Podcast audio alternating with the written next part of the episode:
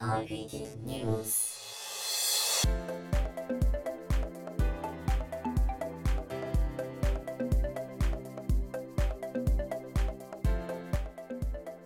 忙しい方も耳でサクッと情報収集短時間で多くの情報を届けるラジオ番組それが IPT ニュース。皆さんおはようございます。こんにちは。こんばんは。IPT ニュース担当の角谷です、えーついに大人気アニメ「鬼滅の刃」の劇場版無限列車編が公開されました。パチパチパチ。えー SNS 上では上映回数が多いと話題になっていますね、え1日40回を超える劇場もあり約30分に1回上映するみたいなので、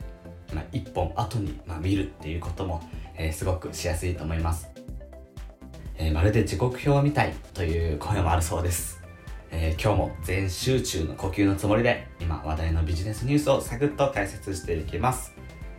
今日取り上げる話題はスマホ事情2020ここ最近スマホに関する話題が取り沙汰されています。NTT のドコモ完全子会社化という話題もありましたね。そこで今回はそれらを一気にまとめてお届けします。楽天モバイルは9月30日高速移動通信方式 5G サービスの料金を月額2980円にすると発表しました。今年の春に第4の携帯キャリアとして本格参入した際の 4G 料金と同じ価格にしたという点でかなり強気な姿勢です。しかも大手3社の半額以下の水準となる予定です。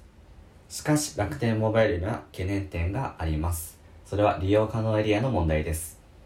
楽天は携帯電話サービスに4月に本格参入したばかりで、現在楽天の 4G を利用できるエリアは、北海道、埼玉、東京、神奈川、大阪、兵庫の一部エリアに限られています。今後は 4G の利用可能エリアを拡大し、大手に対抗する競争力をつけるのが最優先です。ホームページによると、2021年の夏までに人口カバー率96%を達成する見込みだそうです。新しく菅政権が発足後、携帯料金引き下げ要請が行われ、各社は対応に迫られています。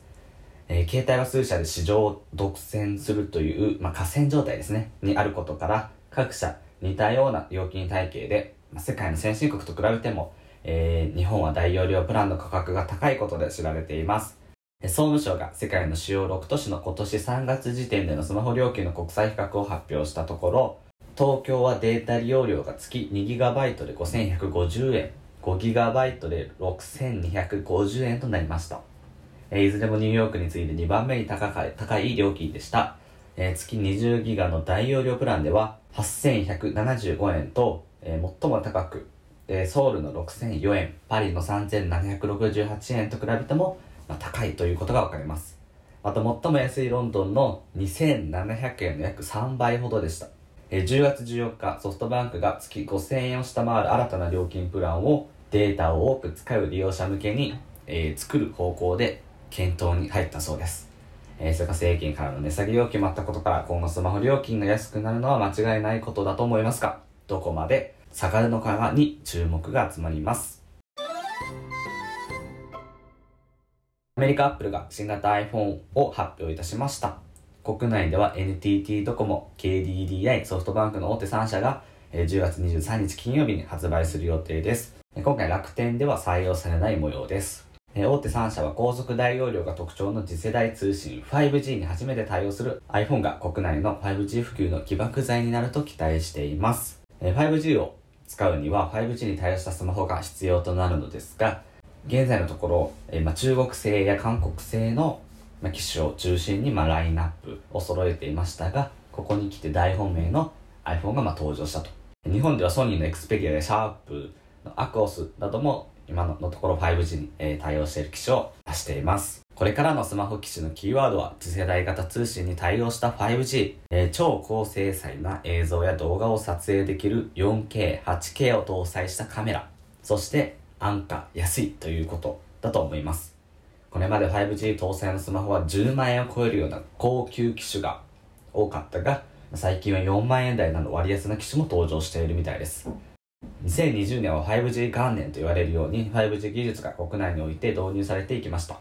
5G によって本当に、えー世界が、えー変わりますよねすごく速い通信っていうのであったり、えー遅延がほとんどないということで、えーまあ、そんな 5G なんですけども現在利用可能なエリアはかなりかなりかなり限定的です実際 5G が対応してるところに行ったとしてもほとんど 4G でたまに 5G にちょっとつながるみたいな感じなので、まあ、現状ちょっとなかなか、うん、使い物にならないと、うん、はっきり言ってもいいようなレベルでございます、えー各社は2024年度までの 5G 設備投資として、えー上からドコモは8000億円ほど KDDI は4600億円ほどソフトバンクは2100億円ほど予定し基地局整備の計画を前倒しして急ピッチで進めています。しかし業界関係者によると 5G に巨額の設備投資をする必要があり今回の経営の値下げは日本の 5G を遅らせるのではないかという見方もあります。さてそんな 5G いつ一般に普及していくのか、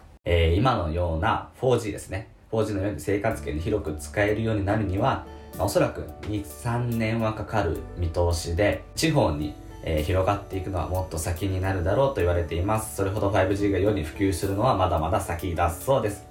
えーそのため急いで 5G 機種を買う必要性はないのかなと、えー私自身は思っております。なので今回新しく発表された新型 iPhone12 を 5G 目的で、え購入しようとするのはあまりお勧めできないのかなと思っています。ということで今回はスマホ事情2020年についてお伝えいたしました。